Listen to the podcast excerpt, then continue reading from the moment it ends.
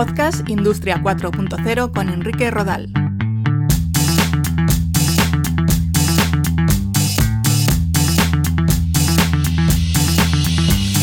Un saludo, bienvenidos a Podcast Industria 4.0. Hoy os voy a hablar de los edificios inteligentes y de los proyectos que ya se están implantando en algunas ciudades. Antes, recordaros que si os interesa todo lo que tiene que ver con las tecnologías y la transformación digital, ya está a la venta mi libro Industria 4.0, conceptos, tecnologías habilitadoras y retos de venta en Amazon y en las principales librerías. Vamos ya con los edificios inteligentes.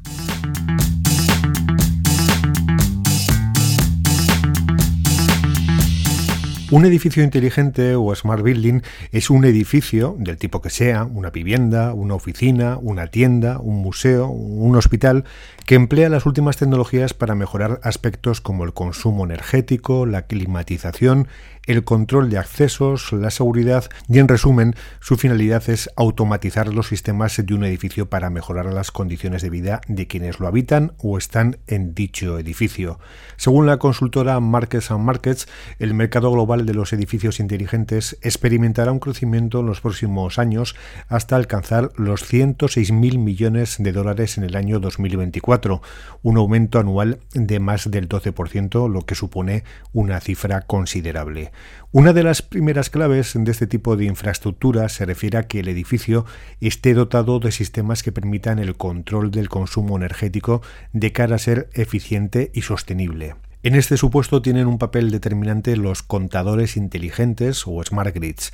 Hablamos de unos contadores de electricidad, gas o agua similares a los tradicionales, pero que tienen conectividad inalámbrica para enviar la información en tiempo real.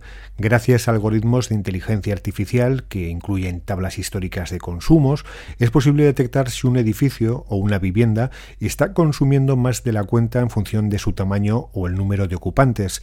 Los smart grids también alertarían a los proveedores energéticos de fallos en las redes eléctricas, de gas o de agua para poder avisar a sus clientes con tiempo. Para optimizar aún más este consumo energético es habitual instalar sensores de movimiento en los edificios para tener las luces apagadas cuando no se detecta la presencia de ninguna persona en espacios concretos de dicho edificio. También sensores de temperatura para adaptar los sistemas de climatización a las necesidades en tiempo real. Las condiciones de temperatura pueden ser diferentes en distintas partes de un edificio como el portal, el ascensor o los pisos superiores, por lo que es importante que la climatización se adapte a cada espacio. También relacionado con la sostenibilidad y la eficiencia energética, tiene mucho que ver el uso de materiales de construcción que aíslen del frío, del calor o del ruido.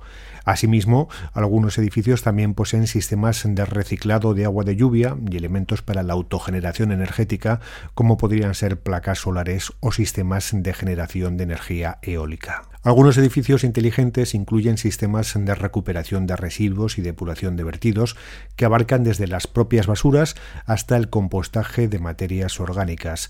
Además, un edificio inteligente debe de estar construido preferiblemente con materiales reciclables y que respeten el medio ambiente.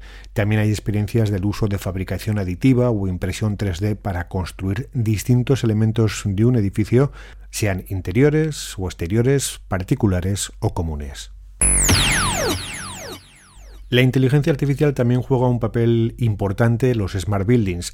Un ejemplo es su uso para programar ascensores. Si tenemos datos que nos indican que todos los días hay un vecino de la planta 12 que coge el ascensor a las 8 y 3 minutos de la mañana, podemos programar que el ascensor esté en esa planta a esa hora en vez de en la planta baja esperando a que le llamen. Se ahorran unos segundos y también consumo eléctrico. Otra característica de estos edificios es el control de accesos y la seguridad. En lo que se refiere al control de accesos, se pueden implementar sistemas de reconocimiento facial mediante visión artificial para permitir el paso a las personas registradas. También se podrían emplear otro tipo de sistemas de reconocimiento biométricos, como el análisis de huellas dactilares, la palma de la mano, del iris ocular, de la retina, de la voz, los patrones vasculares o el ritmo cardíaco. Un acceso que permitiría la entrada al edificio, al ascensor, al parking o a los espacios comunes. Ya en nuestro piso, frente a la puerta de nuestra casa o de nuestra oficina, también podríamos emplear otros sistemas de acceso como tarjetas RFID, similares a las que usamos en el transporte público, o aplicaciones para móviles dotados de tecnología de contacto NFC que permitirían la apertura de cualquier tipo de puerta. Las llaves, por tanto, pasarían a la historia. En lo que se refiere a la seguridad, no solo hablamos de seguridad ante robos u otros actos delictivos. En este caso, la colocación de cámaras y sistemas de visión artificial con inteligencia artificial capaces de identificar este tipo de actos son de uso más o menos cotidiano. La otra vertiente de la seguridad está referida al control de todo lo que pasa en el interior del edificio. Sensores de gases, de incendios, de problemas en la red eléctrica, conexión en tiempo real con centralitas de incidencias, todo ello de forma automatizada y sin que terceras personas tengan que intervenir en nuestra seguridad. Más allá de todo lo que supone el control del propio edificio como una entidad única, el concepto de Smart Buildings está muy ligado a la domótica. Entendemos por domótica el conjunto de tecnologías que nos permiten automatizar tareas en nuestros hogares o realizar actividades a distancia gracias a la conectividad y que pueden suponer un ahorro energético o mejorar nuestras condiciones de vida.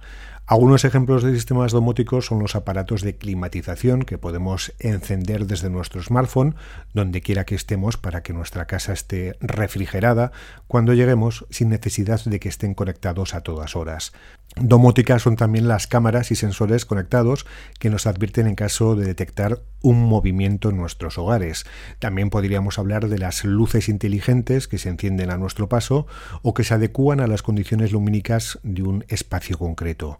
También los enchufes inteligentes que podemos programar para que se activen a una determinada hora. De esa manera, si tenemos conectada, por ejemplo, una cafetera, tendremos disponible un café cuando nos levantemos. El Internet de las Cosas del hogar, el IoT, también permite de forma autónoma bajar persianas, recoger toldos o cerrar ventanas en función de las condiciones meteorológicas como la incidencia del sol, la luz, la fuerza del viento o la lluvia. También son conocidos los frigoríficos inteligentes que están dotados de sistemas de visión artificial y son capaces de reconocer qué productos hay en su interior y cuándo van a caducar. Nos avisarían en este caso mediante, por ejemplo, un mensaje en el móvil. Nosotros podemos programar al frigorífico para que siempre haya una cantidad constante de un determinado alimento y en caso de que esa cantidad sea menor, el propio frigorífico realizaría un pedido online de estos productos. La lista de electrodomésticos inteligentes de nuestros hogares es interminable. Televisores, cafeteras, lavadoras, aspiradoras, fregaplatos, sistemas de riego de plantas, hornos, robots de cocina, cualquier aparato electrónico al que se le pueda incluir un sensor y conectividad inalámbrica se puede convertir en inteligente. Por supuesto, en la domótica también se incluyen sistemas como los antes mencionados contadores inteligentes o smart grids para supervisar y comparar nuestro consumo, sea de electricidad, de gas o de agua.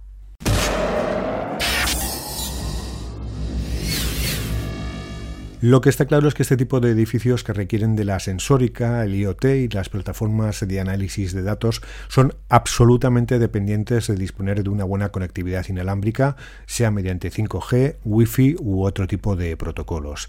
También son muy dependientes de la electricidad, por lo que deben de estar dotados de generadores y grupos electrógenos alternativos por si ocurriese un apagón. Otro debate es qué pasa con toda la información que generan estos edificios inteligentes. La de consumo eléctrico se suele compartir para realizar análisis más exhaustivos.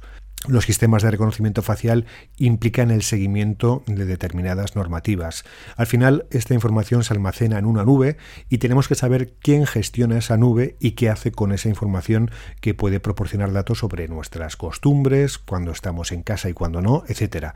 Hablamos por tanto, de datos sensibles.